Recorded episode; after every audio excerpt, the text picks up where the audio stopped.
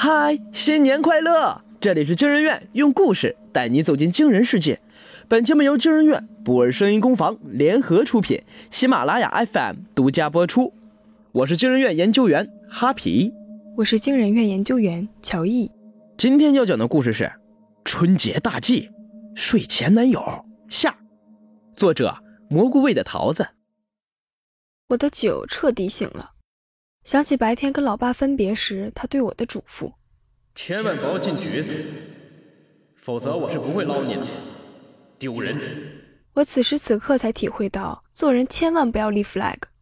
本来我想给我爸打电话认错求助时，结果发现我的包被穆小思拿走了，真是雪上加霜啊！今天晚上都是什么跟什么？我跟沈度一起抱着头，被警察逮到会所的前台，看到前面蹲了一排人。女的个个浓妆艳抹，男的个个梳起五厘米发胶，另外几个今晚聚会的小姐妹也在其中。大家都是大学刚毕业的，没见过这么大场面，有的甚至被吓哭了。见到领头的警察，我想上前去解释：“警察同志，我只是在楼上抓娃娃。抓娃娃不知道去电玩城，非得来会所，来这里心里就没点数。身份证呢？拿出来。拿不出来。”俗话说“枪打出头鸟”，警察同志这算是盯上我了。我踢了踢旁边的沈度，想让他想想办法。沈度看了我一眼，往旁边挪了挪身子。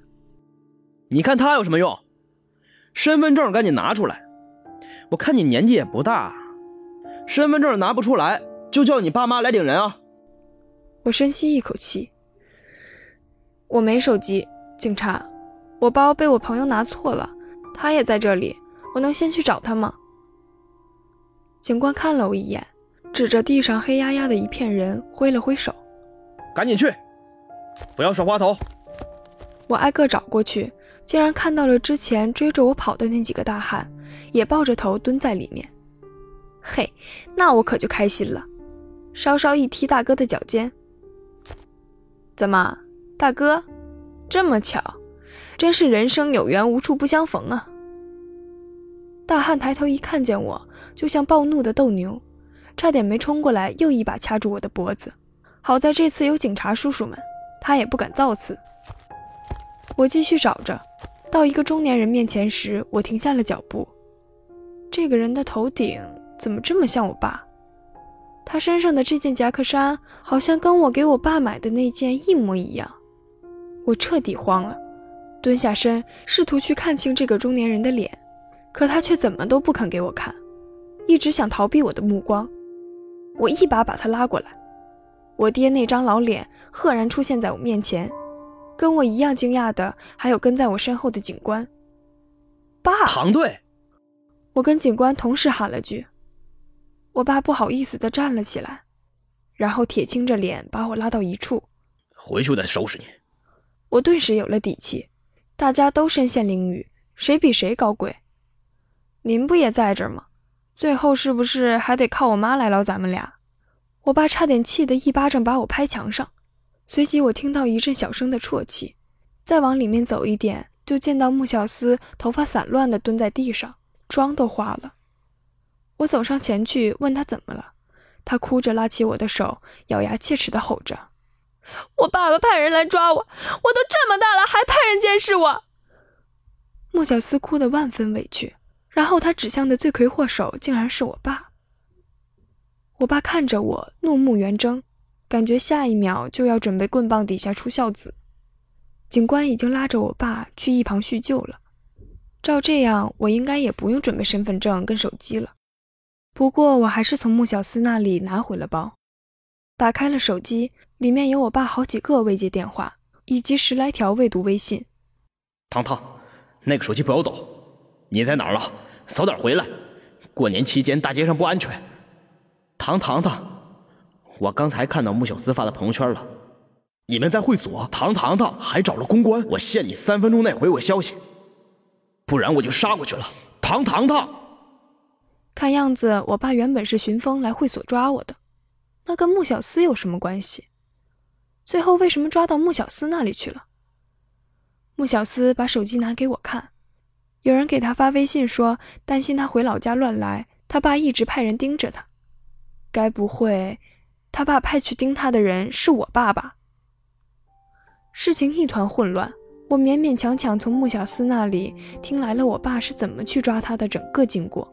在电玩城吐了之后，穆小司跟那个男公关就一起去清理了。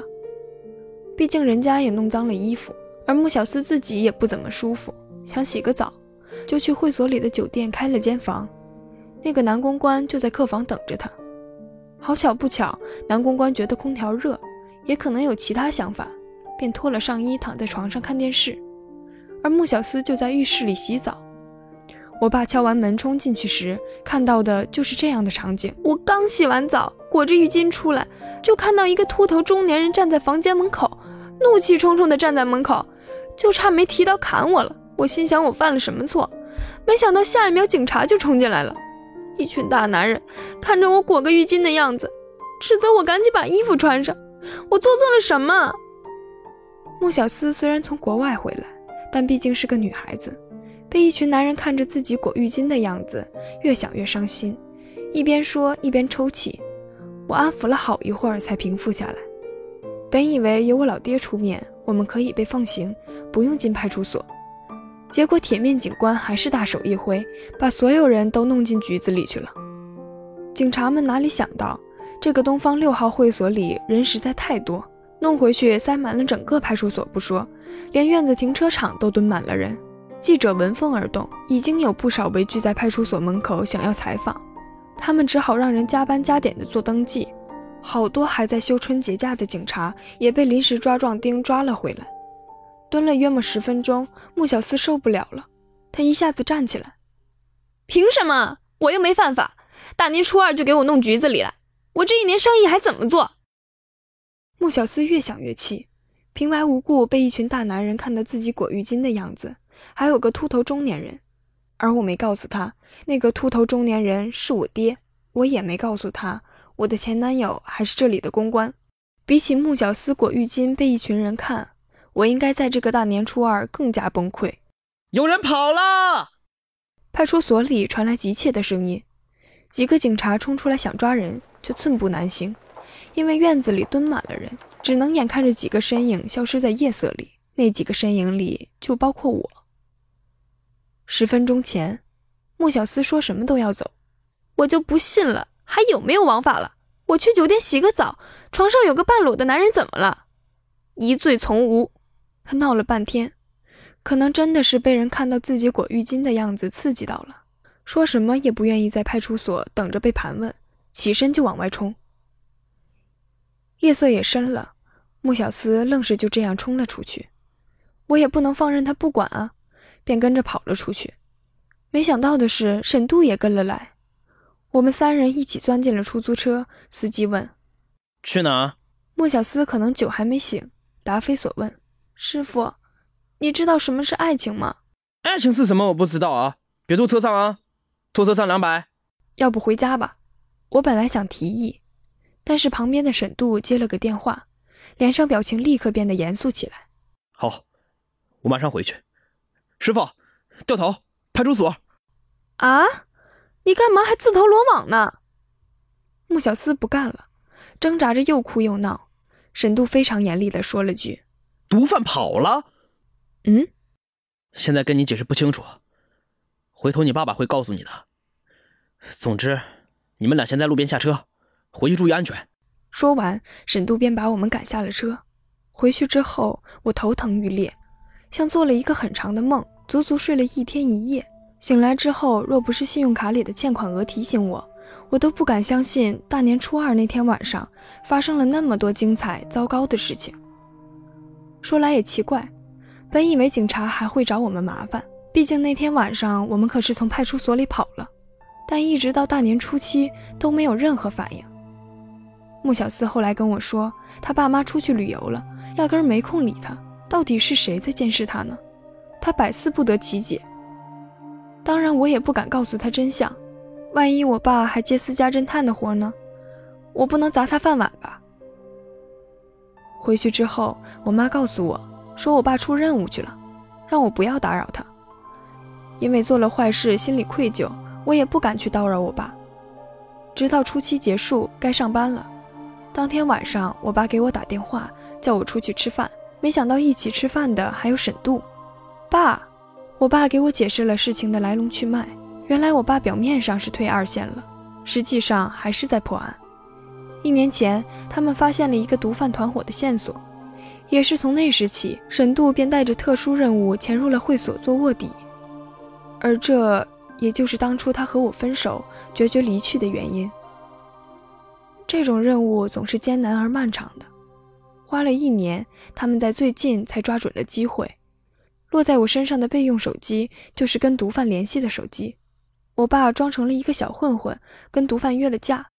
没想到手机落我身上了，结果我却把毒贩成功惹毛了，吸引到了东方六号。恰好跟我爸合办这个案子的人就是沈度。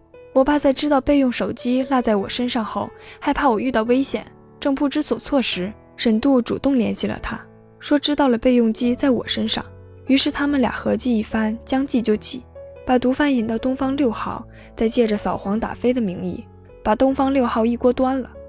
其实搞这么大的阵仗，重点还是为了抓那几个毒贩。那穆小司那边是怎么回事？我又问。我爸说，穆小司当时喝醉了，东方六号的审核机制又不严，他拿错我的包后，用我的身份证开了房。我爸查到了我在酒店里开了房，以为我在干什么不好的事情，就想先跑过去抓我，再来抓那群毒贩。反正他们已经是瓮中捉鳖。至于监视他的事，谁知道是不是他爸妈在吓唬他呢？所以沈度就是卧底，不是？我没听懂。一般卧底不是很酷的吗？当黑社会老大那种。为什么你当起了鸭，还做了 top？top 啊。我故意让那些人说的。沈度翘着二郎腿，低头看了一下手表。哎呦，时间不早了，我该去上班了。啊？那他还要继续回去当鸭吗？我上次的钱花了还没用呢。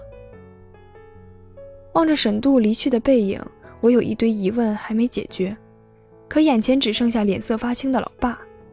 你说你上次花了什么钱？我，我。我这年过得也太刺激了吧！沈度，等等我啊！